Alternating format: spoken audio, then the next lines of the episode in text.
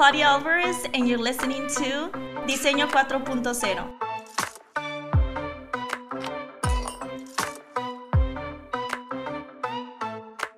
Today's episode is a bit different from the ones in the past, starting with the language, pero les prometo que vale la pena. Para quienes quieran leer la transcripción en español del episodio, la podrán encontrar en el link que dejaremos en la descripción.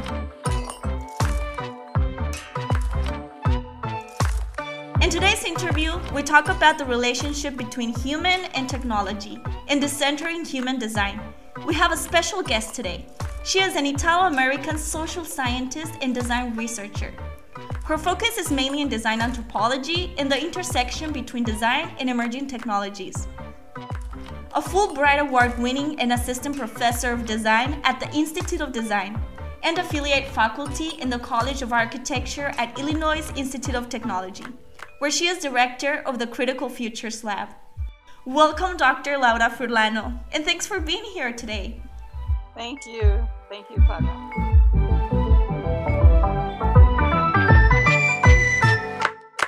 I, I had the opportunity to meet Laura today for the first time, thanks to Sergio Davila from UAM. I've been very curious about speculative design and futures thinking, and he shared some some of her work with me and well here we are. I heard uh, one of your talks where you talked about the importance the importance of asking questions about technologies before creating them to have public conversations and try to understand what people think about tech. How can designers um, that are starting with speculative design apply this outside of academia? Uh, that's a great question, Claudia. And I think when I teach uh, designing futures at the Institute of Design at Illinois Institute of Technologies, when I introduce uh, design fiction, speculative design, and experiential futures, um, I do it with the intention not that the students are going to become speculative designers, but rather to expand the types of ways of approaching and thinking about problems. So one way I like to describe it is that it's like having 1,000 different colored pencils instead of just 100. It gives you a greater variety. It goes to much more artistic um, sides and much more kind of um, abstract in some cases. Um, but it allows you a wider range because in a typical human-centered design project, often students um, censor their own abilities to create they ask questions like, is this going to be viable? Or um, is it desirable, right? They use some of the traditional ways of thinking about what they're making. And in speculative design, I think if anything, um, you know, you really push your ideas to go much farther and you allow them to become much more um, unpredictable, much more wacky, much more crazy because you don't have those those constraints um, you know, I think there is a wide agreement in the field of design that designers love to have some constraints because open-ended um, design work is very difficult. But in this case, I think speculative design allow you to, allows you to be a, a much more reflexive and critical thinker about what you're designing, the ethics of what you're designing, and it allows you through the design process to ask questions rather than only solving problems. Okay, so you talk about creating wacky ideas. After having this crazy idea and very creative one, how can we make this tangible? Yeah, I think there are lots of ways to make ideas tangible um, in speculative design projects.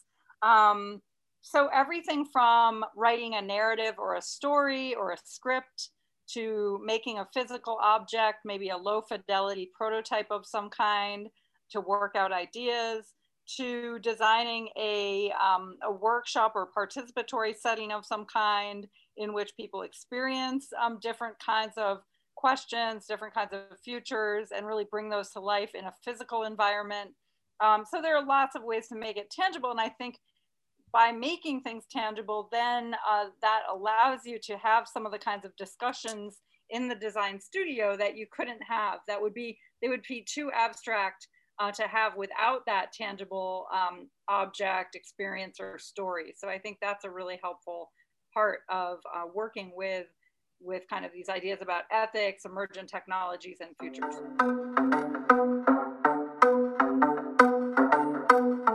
I have a project related to speculative design um, in the master's degree. And I see that the team and I sometimes have struggles. We have this mindset of thinking how how are we going to produce this product or service or how are we going to make it real? Do you have any advice for anyone who's starting um, to work under this kind of techniques or methodologies? So when you say make it real, do you do you mean actually implement the project or do you mean make it tangible? Implement the project. Yeah. Well, so I'm not sure that speculative projects are really intended to be implemented in that way. I think there are settings and opportunities where a speculative approach makes sense. Of course, there are a lot of museum exhibitions and things where you know you have the possibility to showcase that kind of work. Um, but implementing it, um, you know, I would have to know about the specific um, case, the specific project to know what what might make sense.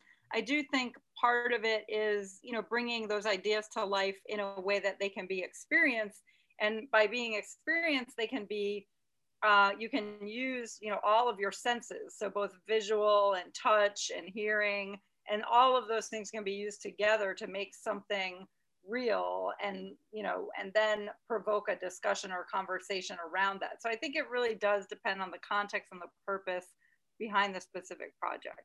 So the main focus or the main aim of speculative design will be create a discussion around a possible future more than bringing to life products and services. I, I would say that is generally the case, but I think the line between, you know, when as a creative process, working on a speculative project might allow you to explore avenues that you wouldn't have thought of. And of course, those can always be then reined in and designed for a specific project, right? So of course, I think the, the general ideas are about supporting uh, discursive design, supporting conversation, uh, different kinds of ways of critiquing and, and thinking about those possible futures.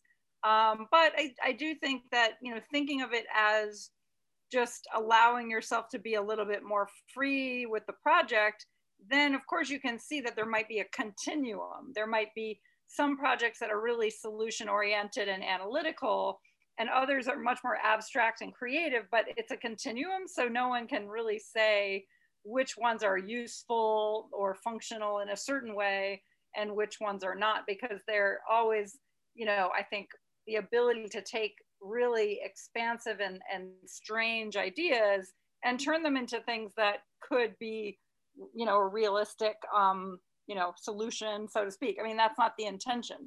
but i think each person's uh, creative process is different and but they, people tend to see a lot more continuity between their different projects um, so when you ask artists and speculative designers or even thinking about projects i've done you know i do think that we tend to you know I, I like to think of myself as kind of an air traffic controller that does lots of different projects and and each one is unique and and based on the context of what's needed in that situation mm-hmm. but some are very strange and some are very kind of applied and you know for a, a specific purpose even when you're working with mostly um, academic projects?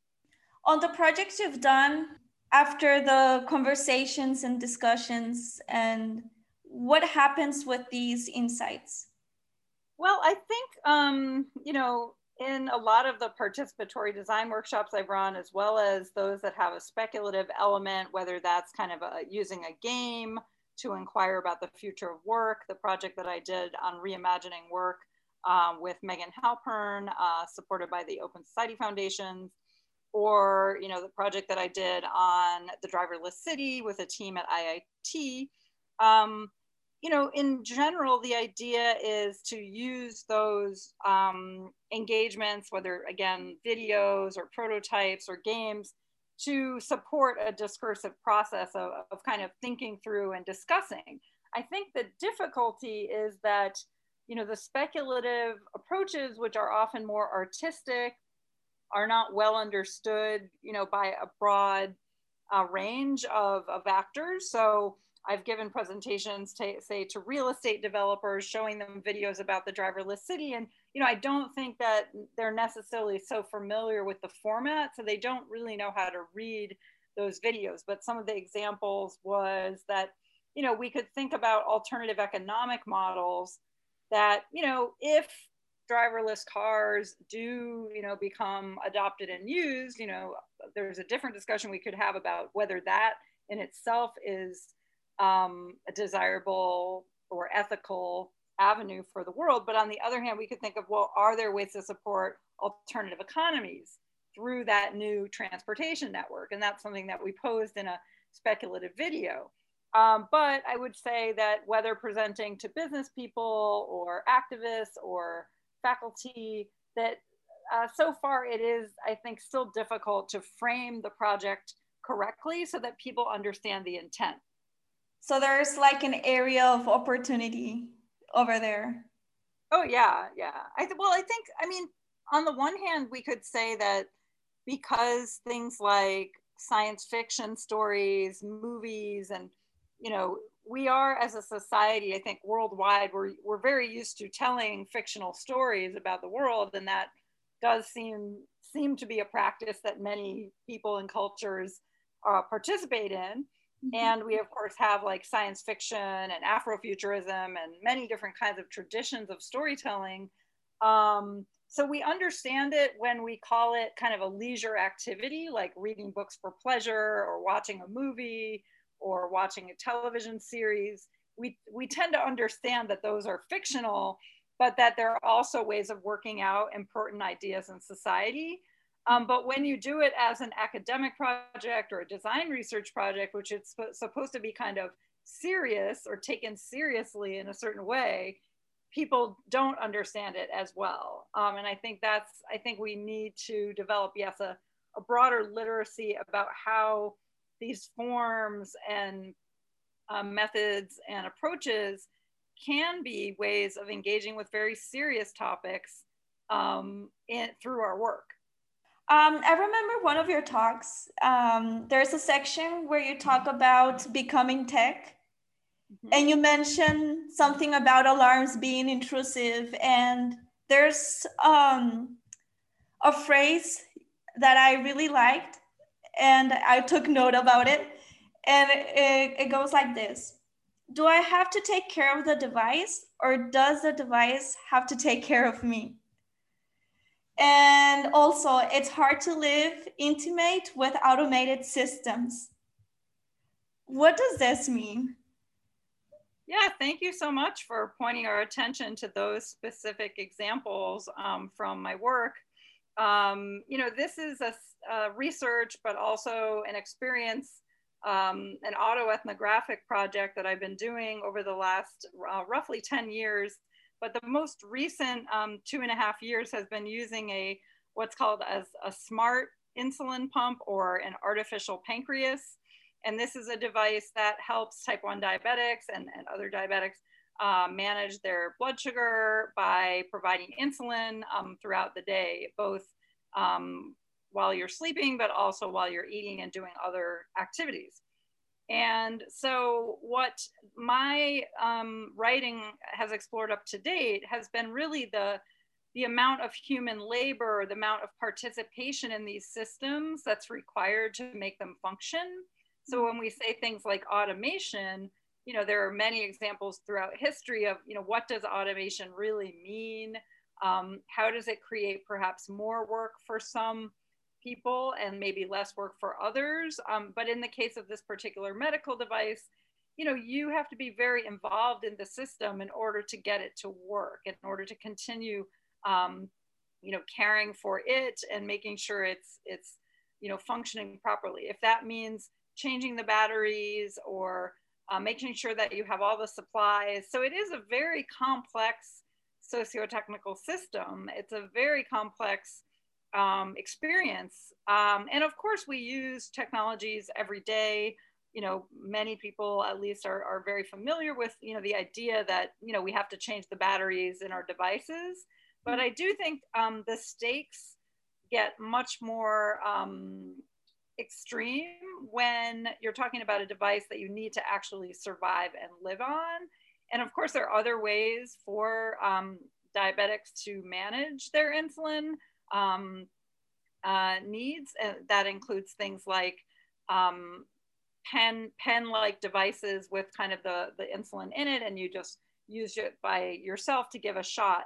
Um, but but with these automated automated devices, they require different types of considerations, different kinds of labor, um, a different cost certainly. So it is a, a, device that is very expensive, and of course that um, in terms of talking about inequality in society, you know there are some individuals or or you know people who would not be considered you know by their doctors to be a good uh, choice for this device, and so we can see how those uh, de decisions and definitions are made, you know, just in terms of basic access to the technology. But then we can also ask questions about, well, once, you know, if you are adopting the technology, what are all the considerations you have to make in terms of just the ongoing need to pay attention, to maintain the devices, to change the batteries, to have the supplies on hand, to make sure all the, you know, there are many different parts of the system. And so that's, that's what it's really about is, is understanding that um, that role of of kind of labor and work and looking at it from a disability studies kind of perspective, which is an area that I'm fairly new to because I, I very much identify mostly with um, science and technology studies, uh, communications and design, but looking at disability studies and the ways in which people have long talked about uh, their own experiences, you know, as this kind of cyborg existence. Mm-hmm. And for me, I use the term disabled cyborg because I, I, like to call attention not only to the disability of the human, but also of the machine, that the machine contains, you know, a, um, you know, sometimes uh, glitches or gaps or fictions, uh, I'm sorry, frictions. Mm-hmm. Um, and, you know, that, that living with such a device, it means considering, considering your own experience as well as what it's like to live with that machine.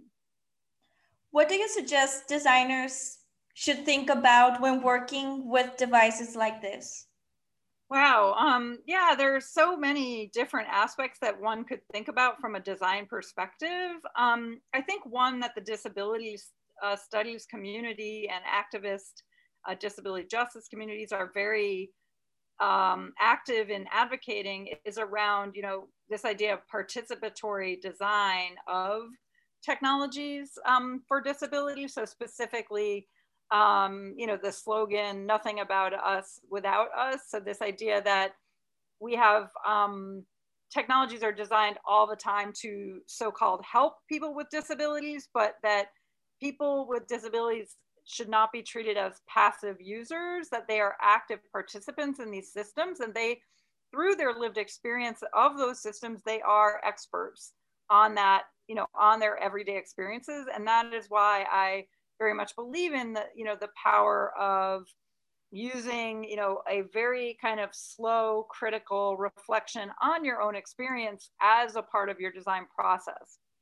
I, you know, yes. so yeah but i mean there are so many aspects to the the human technology relations of course you could look at things like the interface design and the menus you could look at the algorithm itself and what it's supposed to do in these smart devices you could look at the industrial design components and how well they function and for which you for which people they function better or worse um, so we know that you know all of these things that um, each person's experience is likely to be unique um, and that there are just many different ways that we could think through the value of this move to automation in the, the healthcare industry. Many people hear um, lots of comments of, oh, technology should be more human. Um, what do you think about this? does technology have to be more human? And what does it mean that technology should be more human? I think that's a really interesting debate. Um, and my take on it um, so, you know, of course, we have the history of human centered design and the human centered design paradigm. And then we have these emerging technologies that are being applied in different fields that were clearly designed under more of an engineering or computer science paradigm. They're not, they're certainly not, you know, um, based on very in-depth or intensive research with users or with people or with patients. This is why they don't tend to function that well um, when they're, you know, designed without any sort of qualitative um, qualitative data, interviews, or observations of what it means to live with these systems. Um, but on the other hand, I'm actually very much, um, I would say, I would like to push back on the idea that technology should be more human. Um, my perspective, you know, in a lot of the recent writing that I'm doing on decentering the human and the post human, I think what this suggests is that we need to start thinking both not about the individual person or individual human, but we need to think more about people um, participating in systems. So we need to think more at the systems level or the multi-scalar perspective than at the individual human um, level. But we also need to, you know, really take seriously the the agencies of these kinds of systems and, and devices. So, you know, with my example of being woken up in the middle of the night, I think that's a very particular kind of agency and we could say, well, what's the difference between an alarm clock and a smart medical device that wakes you up in the middle of the night? And I think that, you know, there's a lot of differences. And, you know, one is that when an alarm clock wakes you up in the middle of the night, it's functioning according to your plan, mm-hmm. right? You, you set the alarm clock and it, set, it goes off when you expect it to. With dynamic um, systems, especially you know with algorithms in particular there seem to be a lot of things that are not well understood even by the designers themselves so we're we're dealing with a range of uncertainties that we don't really have a good understanding of and that means that both in you know human life and the biological and natural world we know that our lives are full of uncertainties. But now because our computational systems have also been designed around some of those same understandings or these same beliefs that that AI systems should become generative, they should become dynamic, they should be um, they should grow, they should evolve. So now we've created essentially, you know, algorithms as these kind of living systems that are, you know, built uh, in in the sort of um, you know in the sort of uh, mirror of human life but the two the two systems don't necessarily work together. So I actually really mu much more than saying we need human-centered technology, um, I, I actually think that we need to reconsider the boundaries between human and technological and find out the exact or the way of version one of a device or version two a device or version three of a device. Those boundaries are being constantly reconsidered right? So uh, sometimes, you know, with a new device, there are options that are taken away from from the human, from the user, and other times you get more ability to uh, control or plan or you know work with the system. So, so I think that that's why you know I am very interested in the conversation that happens, you know, across um, discussions of you know what is thought of of, of the, the po- post-humanism or the more than human or other than human um, i'm very interested in those discussions but with a significant consideration of the critiques from critical race studies critical disability studies gender studies um, the multi-species conversations obviously no one could become an expert on all of those things but you can kind of start to see that there's a very interesting discussion that we can have about you know really what is human and what is machine in these new kinds of configurations and not assume that the boundaries are in the same places that they've always been. How can we empathize with things?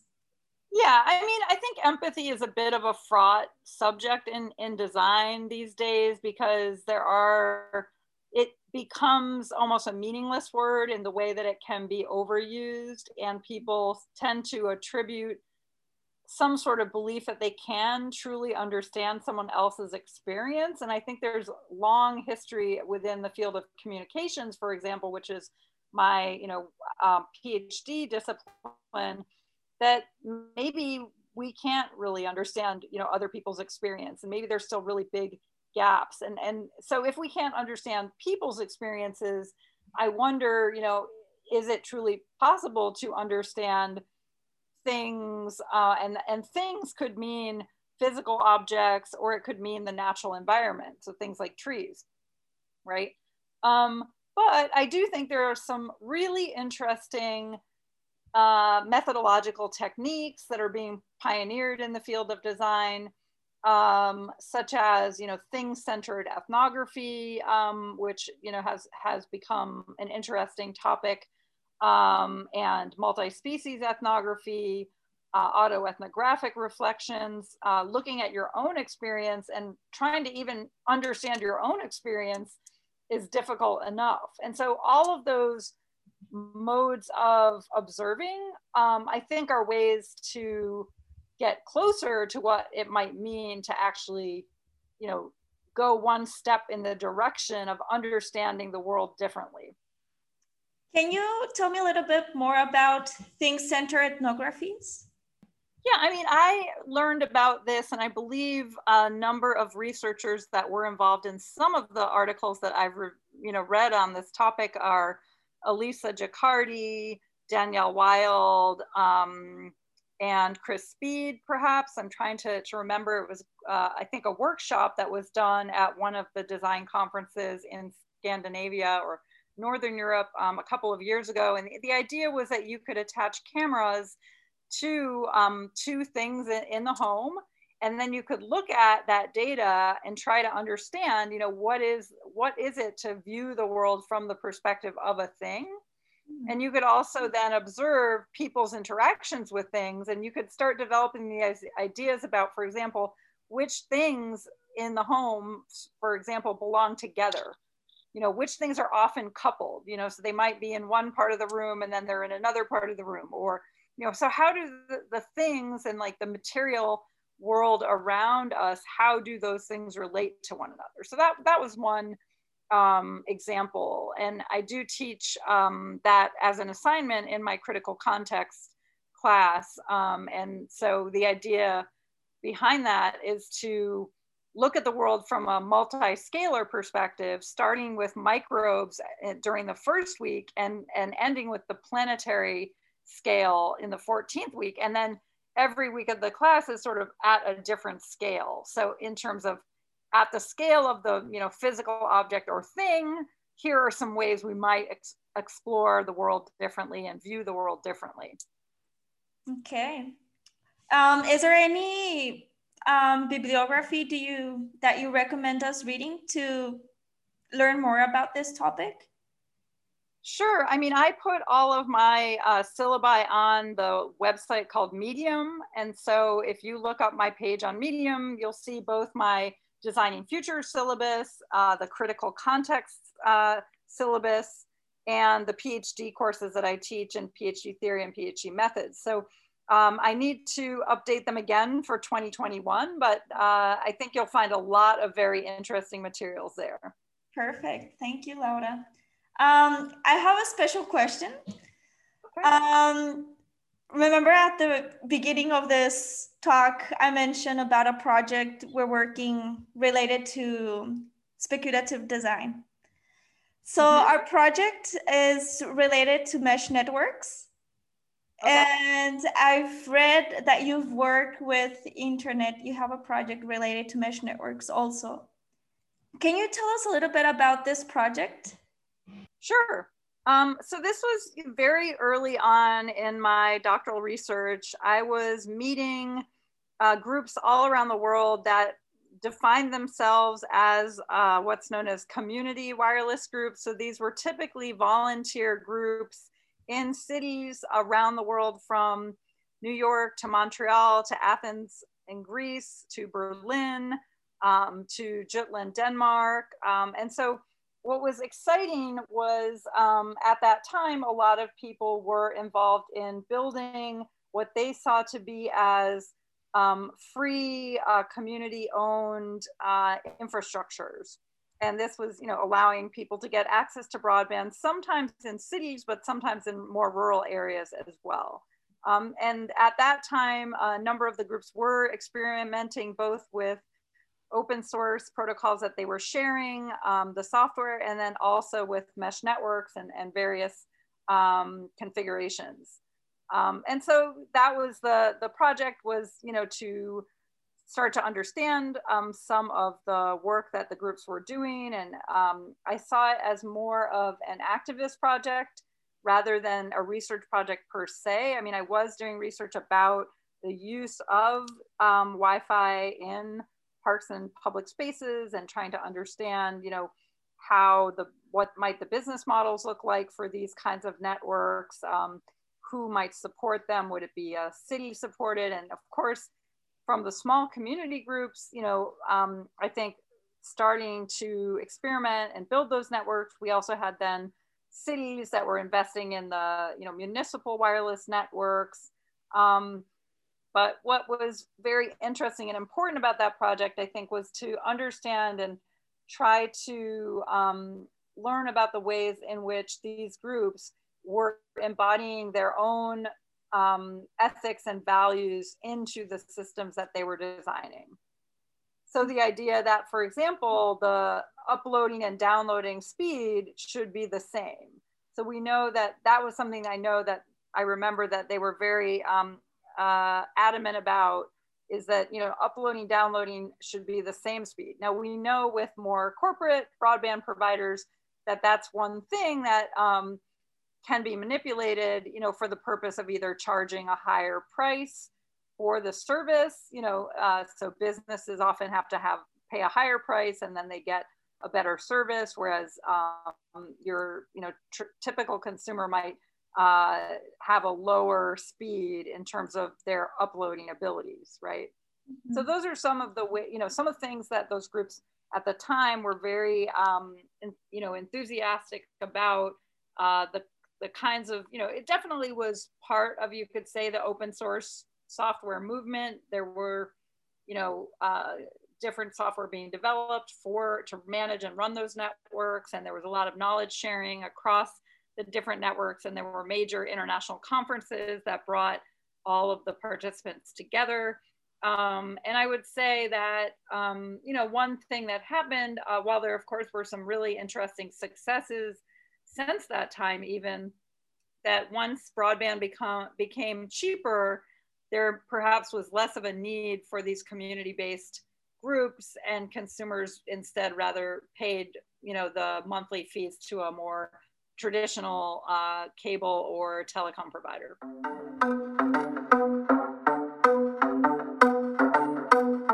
Thank you so much for sharing.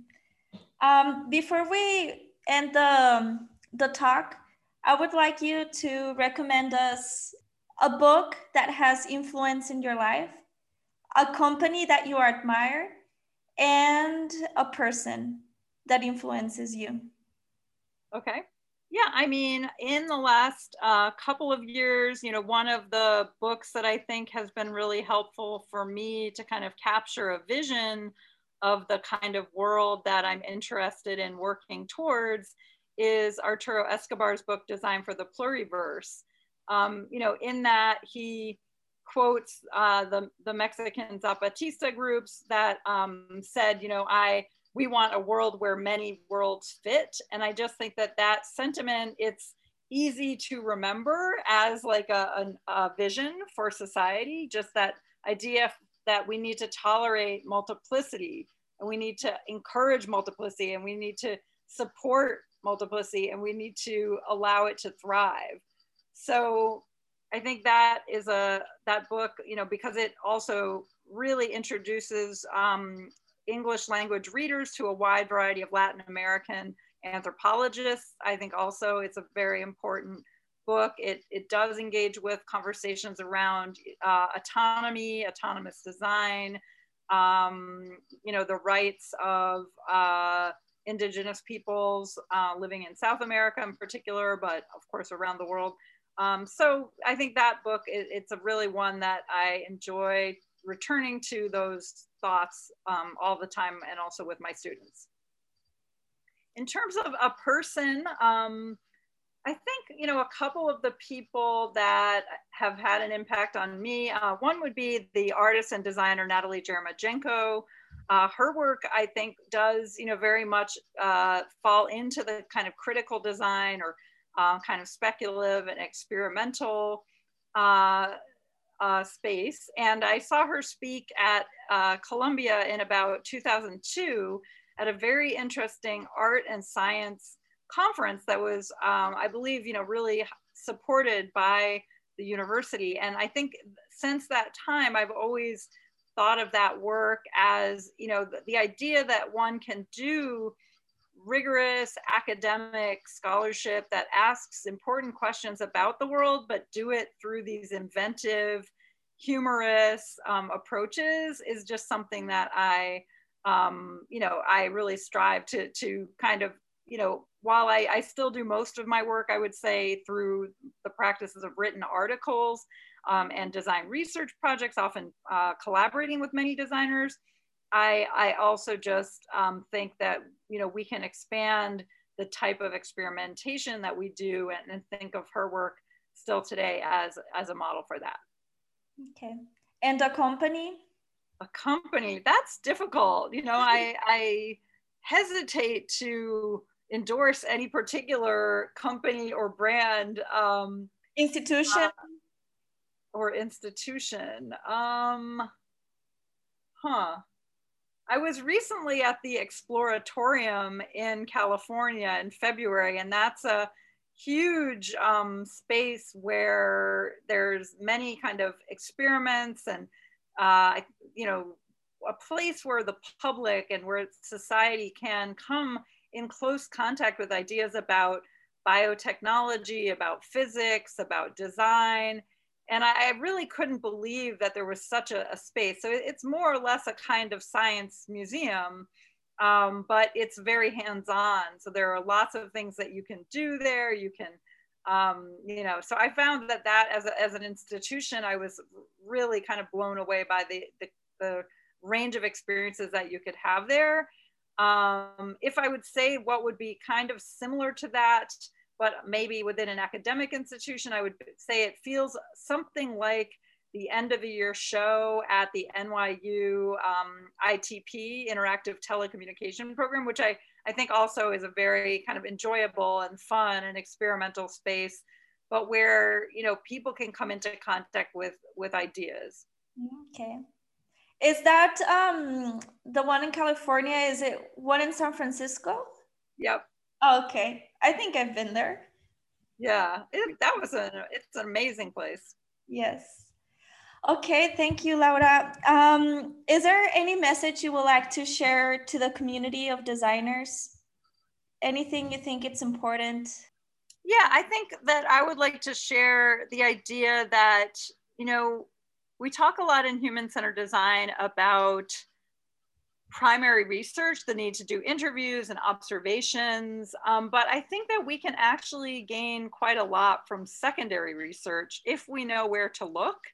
So one of the things that you'll see on my syllabus um, is that you know it it gives you a way of navigating a wide variety of disciplines and I color code the readings. Well, you can't see it on Medium, unfortunately, but uh, for my class syllabus, I do color code the readings so that you can see whether it's a kind of humanities or social science or design or human computer interaction um, article. And, and every week we often have a range of different disciplines represented. Um, and so what I would like to kind of communicate is that if we know where to look for the secondary research, um, we can start thinking about theories and concepts and ideas as design materials.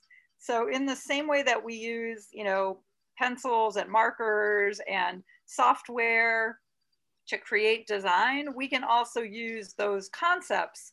And the bringing new concepts into the design process and also inventing new concepts ourselves, perhaps in some cases, um, is, is going to, I think, really help ground our work and really make it um, more rigorous and more exciting and more interesting um, and more reflective. So you need to kind of be able to explore the, the literature around specific topics in order to um, really uh, begin working with ideas as a design material. But I think that is a, is a real goal for me with my, my courses is to, to see uh, concepts and theories in that way.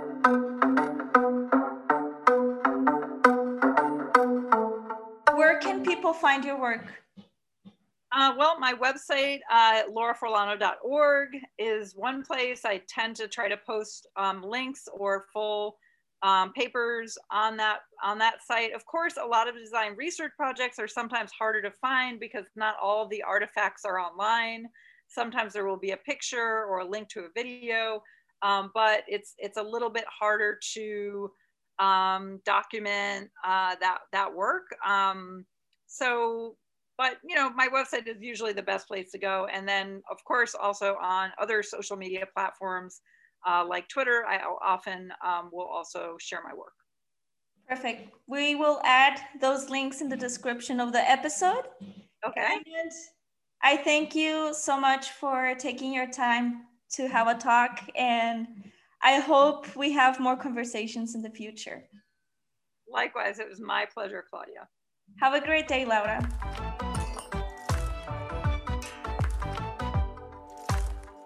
Antes de despedirnos, me gustaría saber qué opinas del episodio.